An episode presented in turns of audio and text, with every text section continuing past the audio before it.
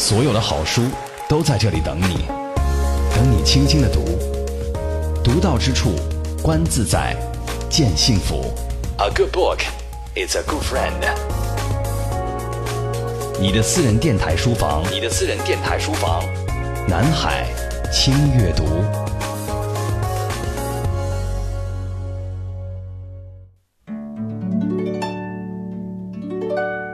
来一场说走就走的旅行，是现在非常流行的一个句式。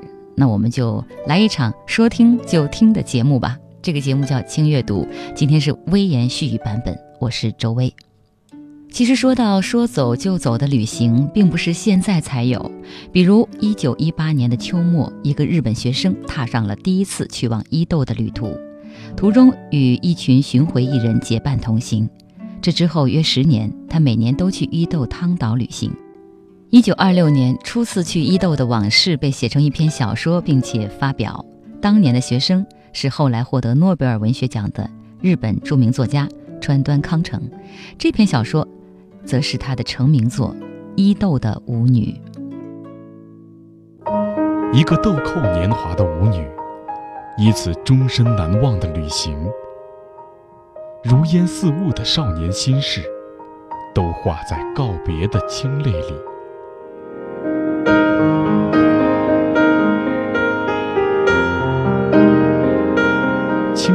之文字与光影系列，重温川端康成成名作品《伊豆的舞女》，品读少年心事的悲伤与美丽。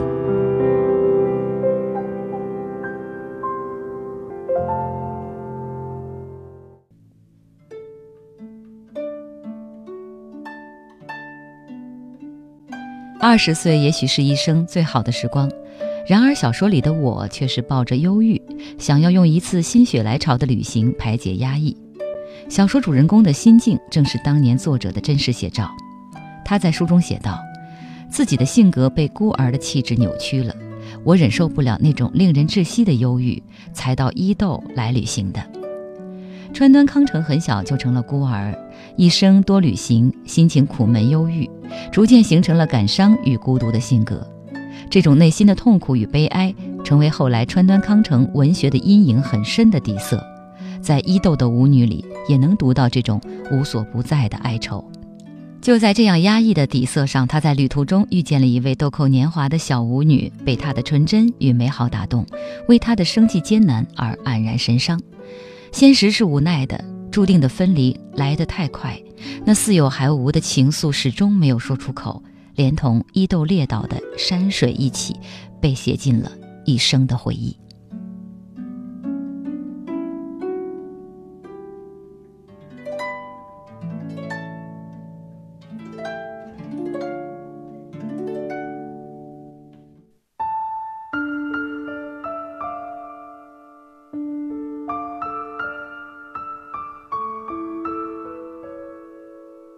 山路变得弯弯曲曲，快到天成岭了。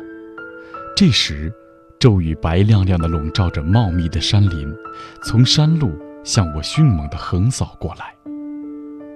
那年我二十岁，头戴高等学校的制帽，身穿藏青碎白花纹上衣和裙裤，肩挎一个学生书包。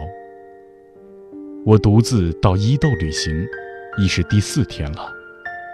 在修山寺温泉歇了一宿，在汤岛温泉住了两夜，然后蹬着高尺木屐爬上了天成山。重叠的山峦，原始的森林，深邃的幽谷，一派秋色，实在让人目不暇接。可是，我的心房却在猛烈地跳动，因为一个希望在催促我赶路。这时候，大力的雨点开始敲打着我。我跑步登上曲折而陡峭的山坡，好不容易爬到了天成岭北口的一家茶馆，吁了一口气，呆若木鸡的站在茶馆门前。我完全如愿以偿，寻回一人一行正在那里小憩。舞女看见我呆立不动，马上让出自己的坐垫。把他翻过来，推到了一旁。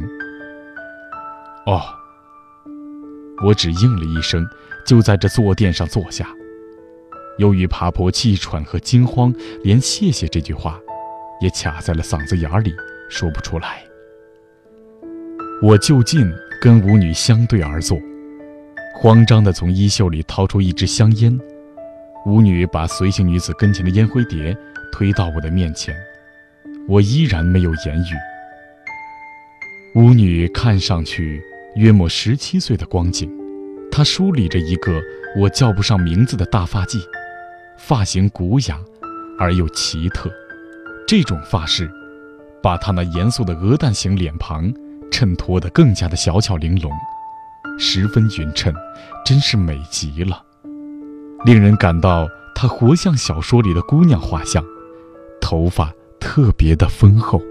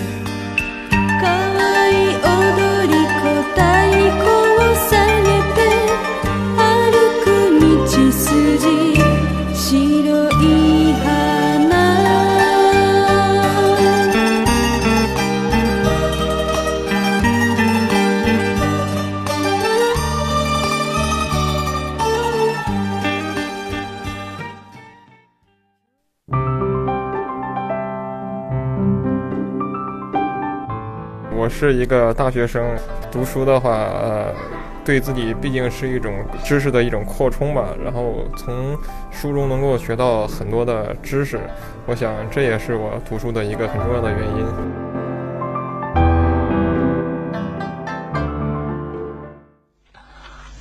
啊，大家都很累了吧？你也累了。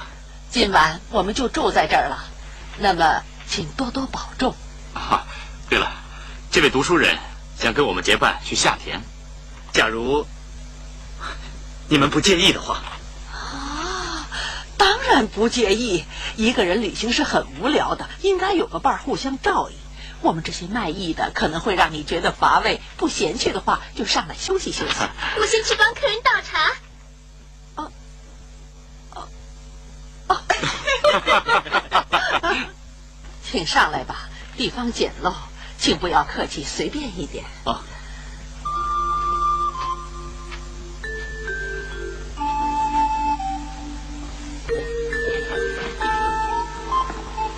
请喝茶。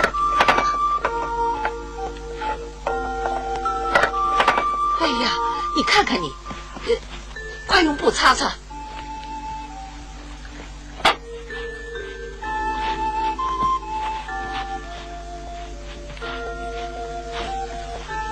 是老是毛手毛脚的，再去给客人倒一杯茶来。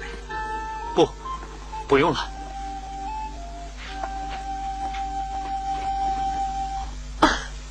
这丫头是长大了，会害羞了。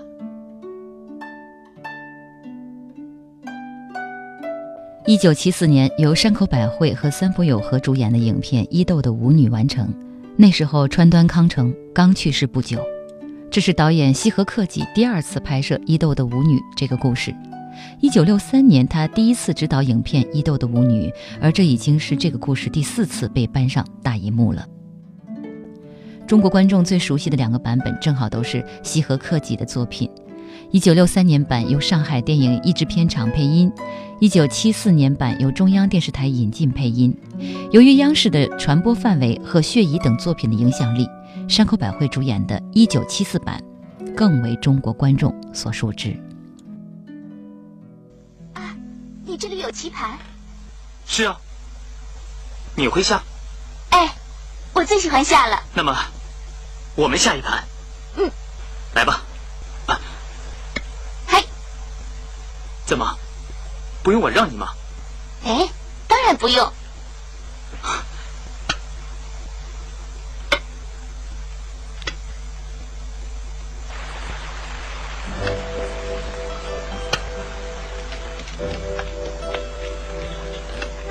嗯，很好。这里，那我走这里。这样就可以围住两个棋子。我走这儿。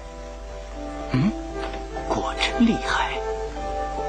这次我可是要杀你了，打吃。嗯。哎呀，好亲热呀！你们两个在这里卿卿我我的，怪不得不想跟我下。原来有个美丽的对手，读书人就是有心眼儿。下棋是小孩的玩意儿，我就最喜欢小孩子的玩意儿了。啊，别这么拘束，我在旁边看你们下可以吗？该你走了。啊，这一步走得好啊！我真有点招架不住啊。非常好，果然不错，实在是太好了。这孩子干什么去了？我们的话他忘得一干二净。我输了，我输得心服口服。我把你赢了，晚上好，伯母，我赢了川岛先生。别开玩笑了，你怎么可能赢他呢？是真的，我真的赢了他吗？他的棋艺真的很好，我甘拜下风。真不好意思，这孩子不懂事。我们还在澡堂等您呢。对不起，是我留住他的。才不是呢，是我要跟他下棋的。谁跟谁下还不都一样？这部电影是山口百惠第一部大银幕作品。此前她还只是一位歌手，没有什么演戏的经验。而且女主人公舞女阿勋其实只属于作者川端康成，活在他关于伊豆初次旅行的回忆里。要把它还原给更多的观众并不容易，不过好在当年的他才十四岁，与大师笔下纯洁无邪的歌舞艺人阿勋的形象有太多的吻合之处，那种纯净的美好也让观众的想象落到了实处。这部电影也是山口百惠与三浦友和第一次在大荧幕上的合作，不过这次合作来得非常偶然。后来三浦友和回忆说。当时电影的女主人公已经敲定是山口百惠，男主人公却采取了公开招募的方式，应募者当中有不少东京大学的学生。因为男主角川岛的身份是高中生，所以当时制作方更倾向于找东京大学的学生来出演电影。不过导演西河克己却坚持用更具表演经验的三浦友和，还扬言说：“如果不要这家伙，我这个导演也不干了。”三浦友和说，在出演这部电影以前，自己从来没有把演员当做自己的终身职业，只觉得这是自己暂时的营生。直到伊豆的舞女改变了他，他第一次在心中发出了“我要当个好演员”的呐喊。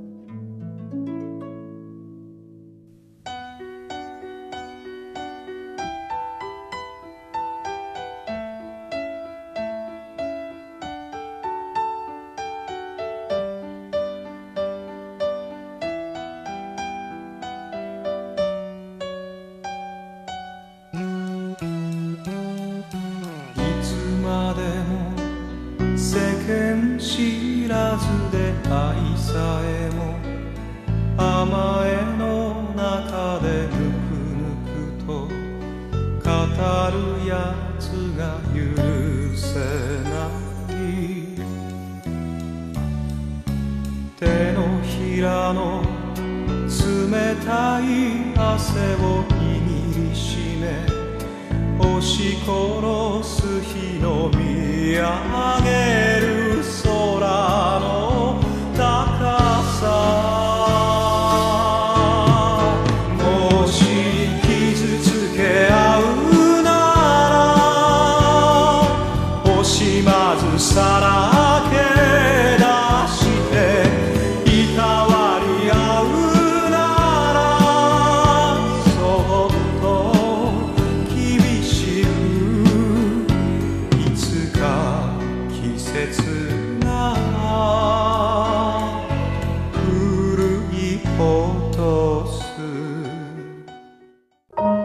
个豆蔻年华的舞女，一次终身难忘的旅行，如烟似雾的少年心事，都化在告别的清泪里。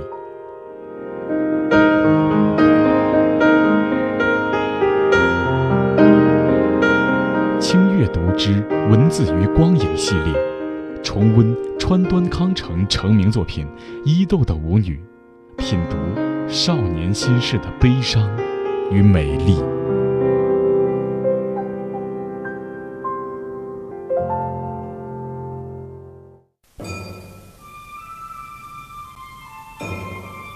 这一天，荣吉从一早直到傍晚，一直在我的房间里游乐。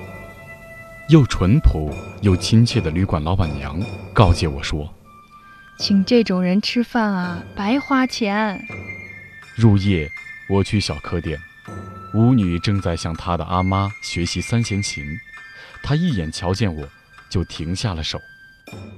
阿妈说了她几句，她才又抱起三弦琴。这时，一个四十开外的汉子打开隔扇，叫姑娘们去用餐。他是个鸟商，也租了小客店的一个房间。舞女带着筷子同百合子一起到贴邻的小房间吃火锅。他和百合子一起返回这边房间的途中，鸟商轻轻地拍了拍舞女的肩膀。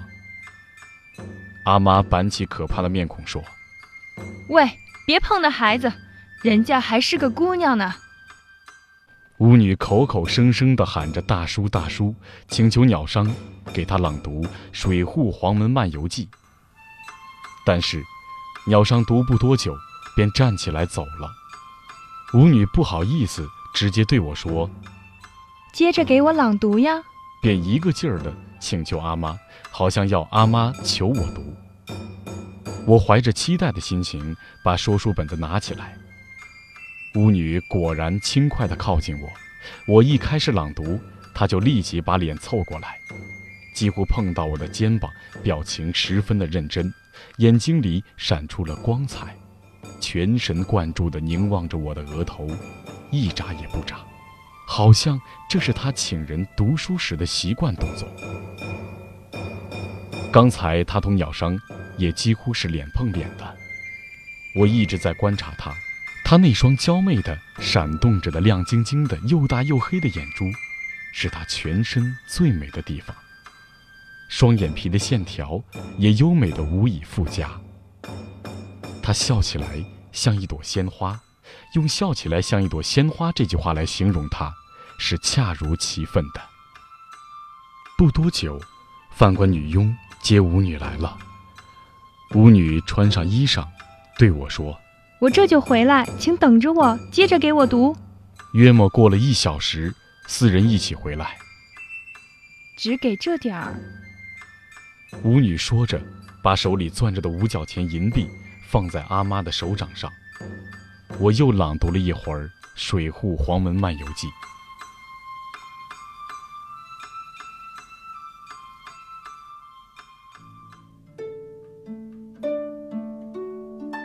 伊豆的舞女除了描写高中生我的感伤情绪，还写了流浪艺人的不幸生活。在小说里，这群巡回艺人虽然为别人的宴会歌唱舞蹈，为别人的生活增添欢乐，自己的身份却是低人一等的。在茶馆避雨时，茶馆的老婆婆热情地邀请高中生进屋烤火，因为高中生给的报酬而感动的眼泪都要夺眶而出。但就是这样的老婆婆，对同在茶馆避雨的巡回艺人却是轻蔑的。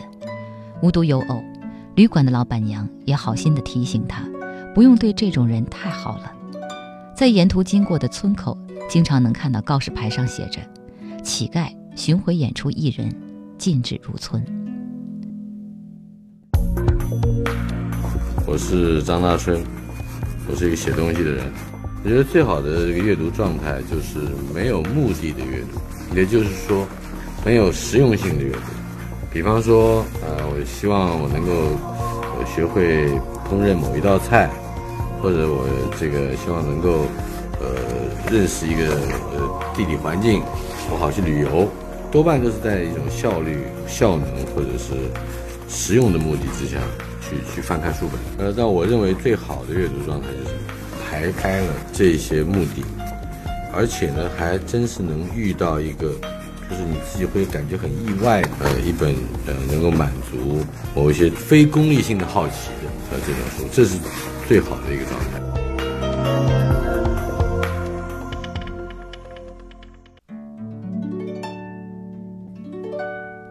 死亡是文学常表达的主题之一，在川端康成他的成长过程始终有一层死亡的悲伤底色。生于一八九九年的川端康成，幼年父母双亡，其后姐姐和祖父母又陆续病故，他因此被称为参加葬礼的名人。由于自幼目睹了太多的死亡，所以在作品中总是不自觉地表现他。但他描写的死亡与其他作家不同，大多数作家是把死亡当作故事的终结，而川端却把死亡当作故事的起点来写。伊豆的舞女里也有死亡，小说里阿勋的嫂子千代子不久前在旅途中早产了，婴儿才活了一周而已。而这个短暂存活的生命，某种意义上也成了主人公我和小舞女阿勋的感情的象征。幼嫩的、纯洁的，又是短暂的。西河克己在自己的电影里刻画了阿勋的朋友，同为舞女的阿军的悲惨际遇。阿勋一直期待着与阿军重逢，但再见面时，阿军已经不久于人世。是我，阿勋呢？大岛的阿勋，记得吗？我们在一起玩过的。不要靠近我。我的病会传染给你的，阿军，太好了！我还以为我再也见不到你了。不要胡说，放心，你一定会好起来的。你看，这是我给你买的护身符，菩萨会保佑你的。谢谢你，我想回大岛，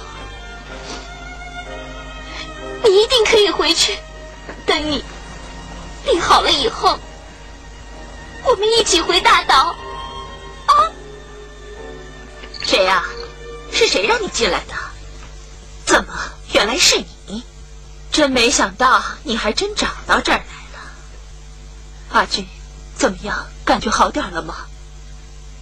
老板逼他早晚不停的干活，病倒了就说他得了传染病，连过来看他一眼都不来。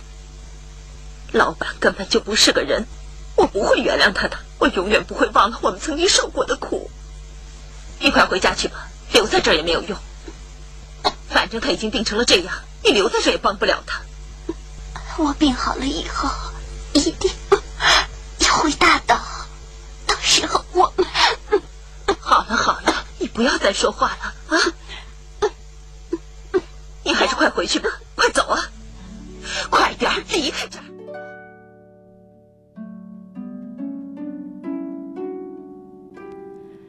对于十四岁的阿勋来说，他并不能完全理解阿军的遭遇对自己意味着什么，但他不多的阅历也能让他从中看到自己未来的命运。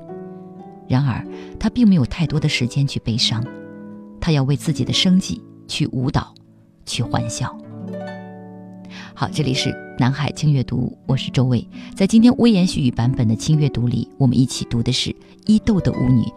好，稍事休息，马上回来。旋转的舞女的身体是音乐，也忘了如何呼吸。胸口的胸口。传奇在雕刻着童年七月的你，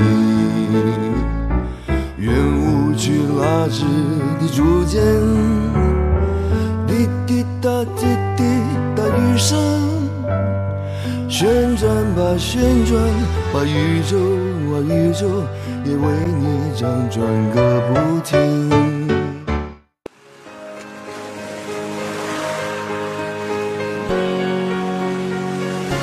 所有的好书都在这里等你，等你轻轻的读，读到之处，观自在。见幸福。A good book is a good friend。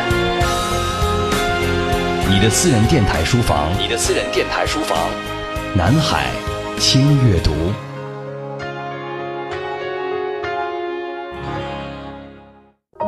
一个豆蔻年华的舞女，一次终身难忘的旅行，如烟似雾的少年心事，都化在告别的清泪里。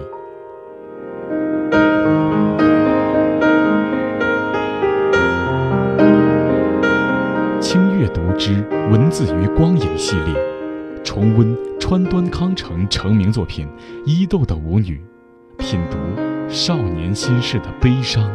与美丽。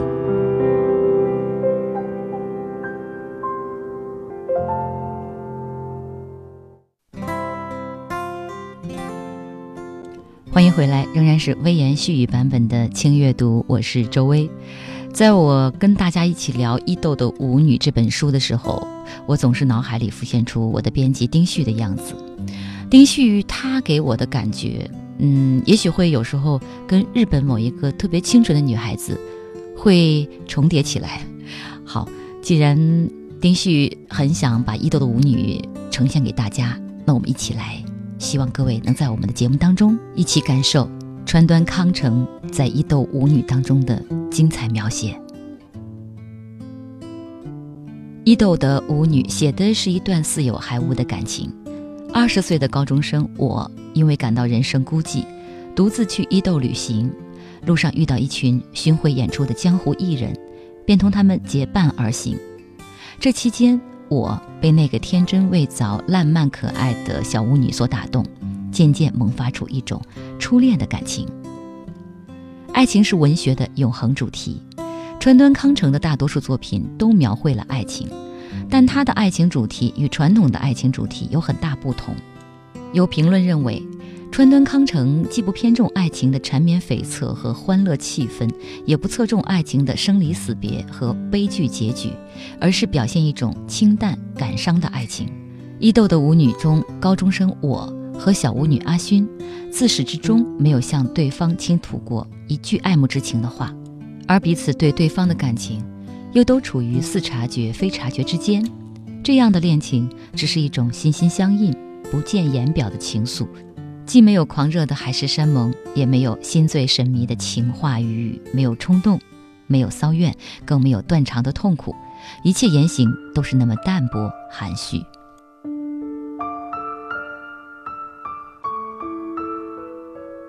这条乡间小径，铺满了落叶，碧峭路滑，崎岖难行。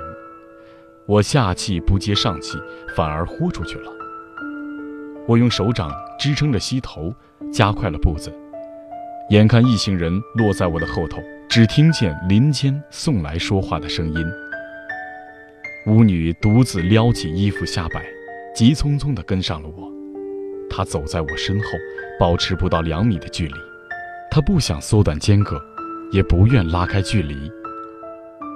我回过头去同她攀谈，她吃惊似的嫣然一笑。停住脚步，回答我。舞女说话时，我就等着她赶上来，她却依然驻足不前，非等我起步，她才迈脚。小路曲曲弯弯，变得更加险峻，我越发加快步子。舞女还是在后头，保持两米左右的距离，埋头攀登。重峦叠嶂，聊声无息。其余的人远远地落在了我们的后面，连说话的声音也听不见了。家在东京什么地方？不，我在学校住。东京我也熟识，赏花时节我还去跳过舞呢。是在儿时，现在什么也记不得了。后来，舞女又断断续续地问了一通：“令尊健在吧？您去过贾府吗？”爬到山巅。舞女把鼓放在枯草丛中的凳子上，用手巾擦了一把汗。她似乎要掸掉自己脚上的尘土，却冷不防地蹲在我跟前，替我抖了抖裙裤下摆。我连忙后退，舞女不由自主地跪在地上，索性弯着身子，给我掸去身上的尘土。然后将撩起的衣服下摆放下，对站着直喘粗气的我说：“请坐。”一群小鸟从凳子旁飞起来。这时，静的只能听见小鸟停落在枝头上时，摇动枯叶的沙沙声。为什么要走得那么快呢？舞女觉得异常的闷热，我用手指咚咚地敲了敲鼓，小鸟全飞了。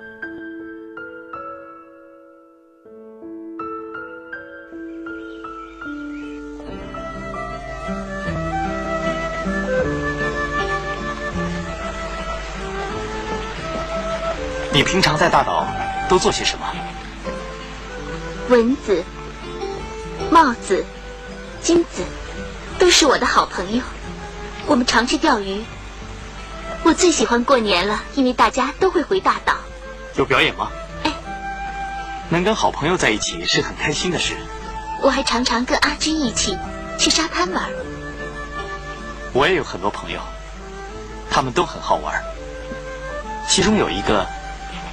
他为了记住想学的东西，于是他就用笔写在纸上，然后一口把纸给吃了。接着他就大叫：“我终于给记住了！”跟羊一样。没错，跟羊一样。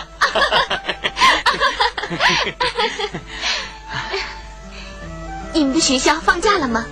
没有，不过没关系。你在学校有很多同学，是不是？是啊，我想。他们知道了一定会非常惊讶，而且他们也一定会为我担心。为什么？因为我没告诉他们，就一个人到伊豆来了。你的老师会责备你吧？大概会吧。我以前跟他们去东京表演过，刚好是樱花季节。不过我已经没印象了，那时我还很小。是吗？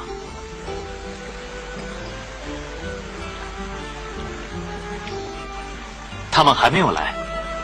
我们走得太快了。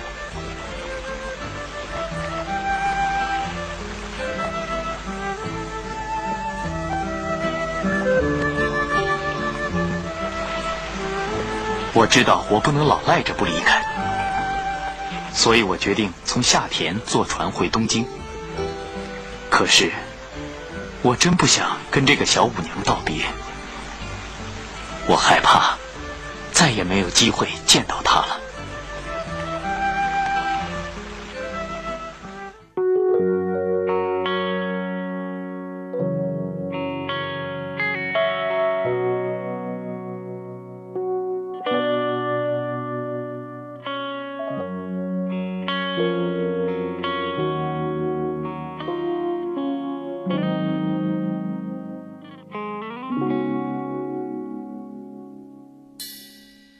我怕我没有机会跟你说一声再见，因为也许就再也见不到你。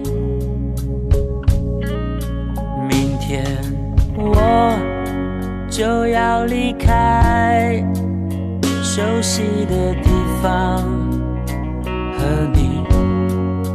要分离，我眼泪就掉下去。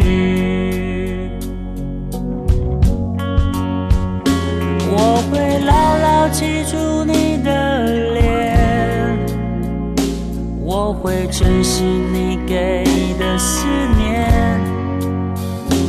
这些日子在我心中，永远都不会。抹去，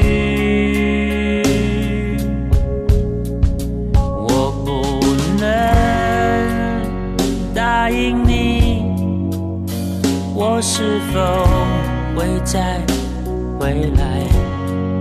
我不回头，不回头的走下去。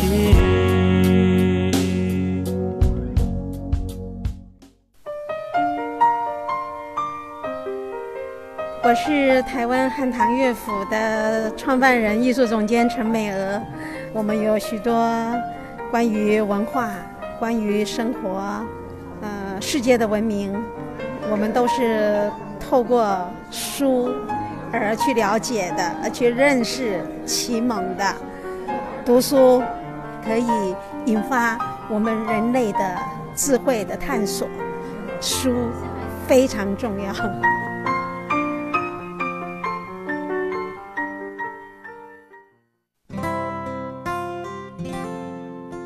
巡回艺人这一家子四处流浪，居无定所，给别人带来快乐，自己默默承受着别人的白眼和生活的艰辛，甚至还有客人们的调戏和侮辱。电影里的小舞女阿勋却是一副年少不知愁的快乐模样，不谙世事，纯净无邪，不染纤尘。阿勋情窦初开，她是喜欢高中生的。但世俗的眼光认为舞女地位低下，身份卑贱，是根本不可能跟一个学生在一起的。即使在一起了，也没有好结果。于是，即使在一起看电影，这样的心愿也没有能够实现。我吃饱了。怎么？你就吃那么一点儿？嗯。川岛先生还没来吧？现在还太早。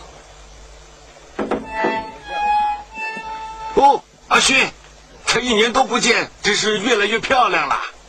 他一定帮你赚了不少钱吧？别开玩笑了，他还是个小孩子。来吧，坐下来一起吃。啊，不客气，我们还要到别的地方去呢。当心有人打他的主意。乌奇米，乌奇米，乌奇米。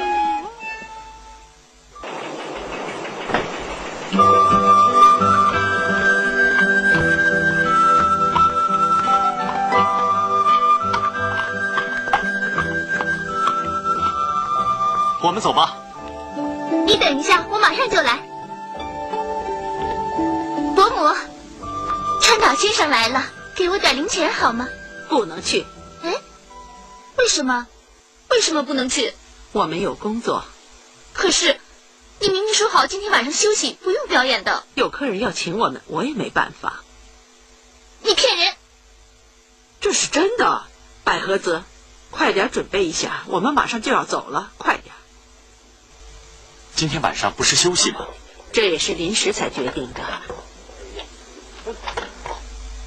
让阿勋出去吧，他也应该休息一下了。我还应该休息一下呢。那正好，干脆这样，今天大家都休息一天好了。那可不行。为什么？反正我不能让阿勋出去就是了。何必呢？他一直希望能跟川岛先生出去逛逛，你知道吗？所以就更不能让他出去了。一个卖艺的舞娘，是不能爱上一个学生的。可他只是一个小孩子，在你心里，他永远是个孩子。阿勋已经不是小孩子了，你知道吗？万一这个学生不上课，放弃一切跑到大岛来，有什么后果？阿勋爱上了他，又有什么后果？到那个时候，他受的苦会比现在更多。你应该多劝劝阿勋才对。现在痛苦比将来痛苦好，你以为我愿意这么做吗？可川岛先生他不像是个坏人，这一点我早就看出来了。川岛先生是个好人，可问题并不在这儿。爱情是难以琢磨的，谁也无法解释，好坏并不重要。干我们这一行的舞娘，谁不希望有一段轰轰烈烈的爱情？连相爱的可能都没有。这个时候，高中生我也因为花光了钱，只能借口学校有事返回东京了。于是我乘船离开，阿勋在岸边相送，彼此都知道这一别将永无归期。故事在少年的泪水里结束了，他痛快地哭着，二十岁的泪水像清澈的泉水。这样一段透明的情事。终于像这艘船一样，渐行渐远，永不再相见。这样一段不曾言说的忧伤的感情，就像梦境一样，渐渐地变得模糊，连心头的疼痛，最后也变得不清晰了。那么遥远，又让人怀念。一个豆蔻年华的舞女，一次终身难忘的旅行，如烟似雾的少年心事，都化在告别的清泪里。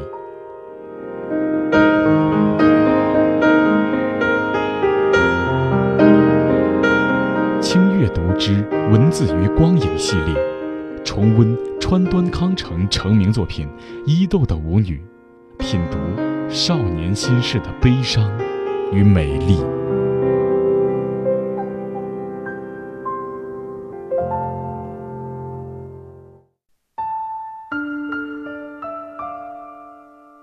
洞师那天早晨七点钟，我正在吃早饭，荣吉从马路上呼喊我。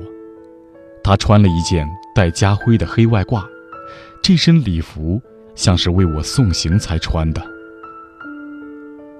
荣吉走进我的房间，说：“大家本来都想来送行的，可昨晚睡得太迟，今早都起不来，让我赔礼道歉来了。他们说，等着您冬天再来，一定来呀。”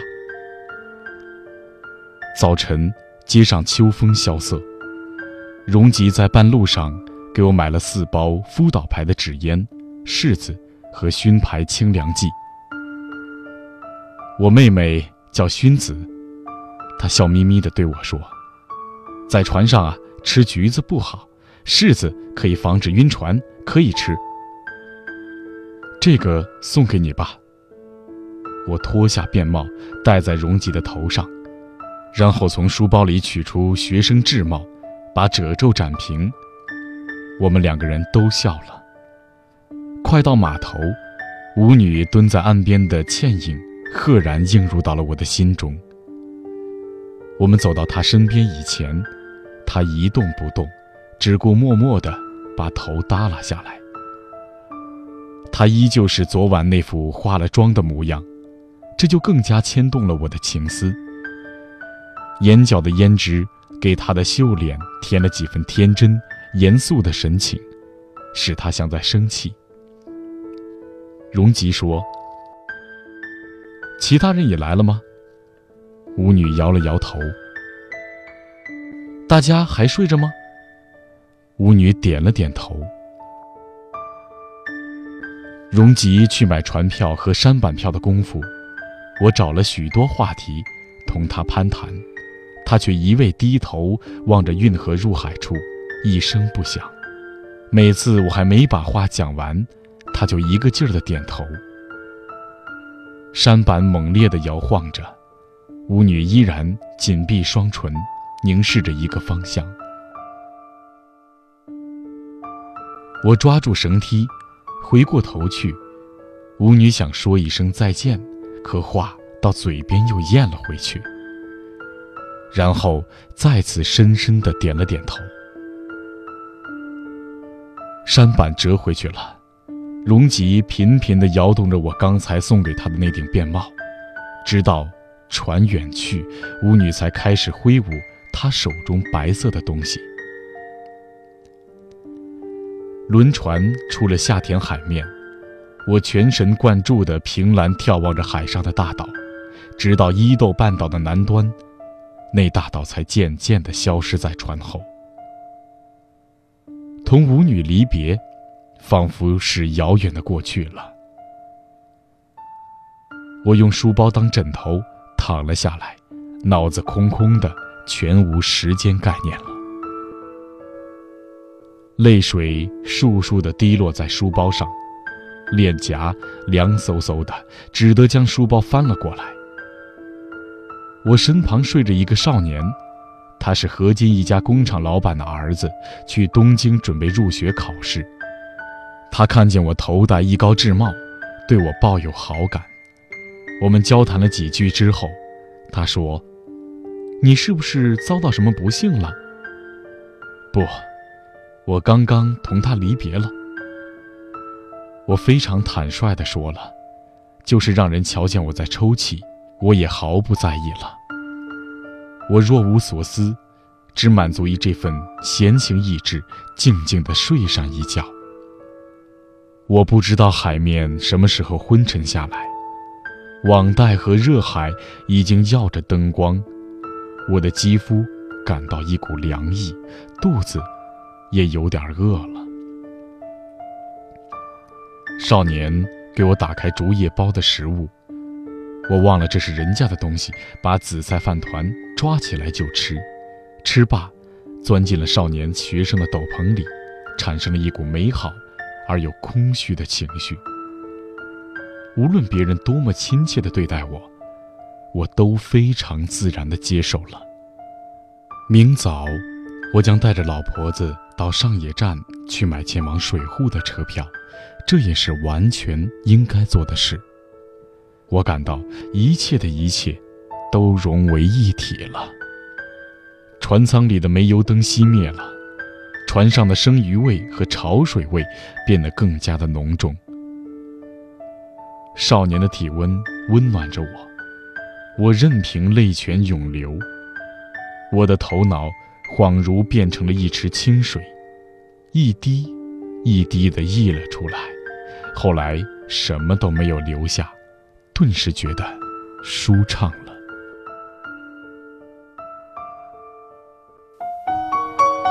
听众朋友们，大家好，我是浙江农林大学文化学院的茶文化教授，也是作家王旭峰。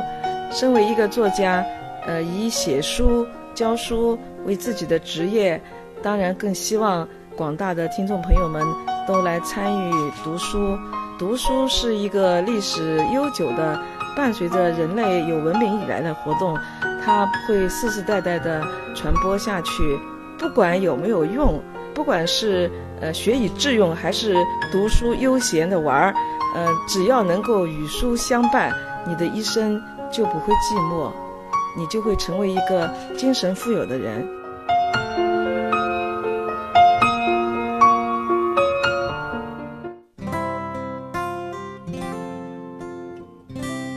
西河克己导演的两个版本的电影结局里，阿勋都遇到了心怀不轨之徒，让人不禁为阿勋未来的命运揪紧了心。其实我们都明白，一个四处流浪的漂亮舞女，她将会有怎样的命运？曾经美好的，终将被残酷的现实撕得粉碎。据说，在日本伊豆跳崖殉情的情侣不少，似乎伊豆和这种悲情联系在一起了。在一九六三年版的电影结局当中，高中生我已经成为了老教授，凝望着自己的学生和他的女朋友快乐的在一起。这个年轻的女孩子也是吉永小百合饰演的，就好像教授看到的并不是学生和女朋友，而是自己和当年的阿勋。这种象征式的结局，自然不能够满足喜欢大团圆结局的人们。好在山口百惠和三浦友和出演的《伊豆舞女》后，又一起出演电影《潮骚》，两人旋即陷入热恋。一九八零年十月五日，正值巅峰的山口百惠宣布隐退，与三浦友和结婚。她和三浦的美满爱情，也许可以算是关于伊豆的舞女所有故事中真正幸福的结尾了。山口百惠和三浦友和。是我心目中最浪漫的爱情童话故事。好，今天微言絮语版本的轻阅读就是这样，感谢各位，我们下一期再约。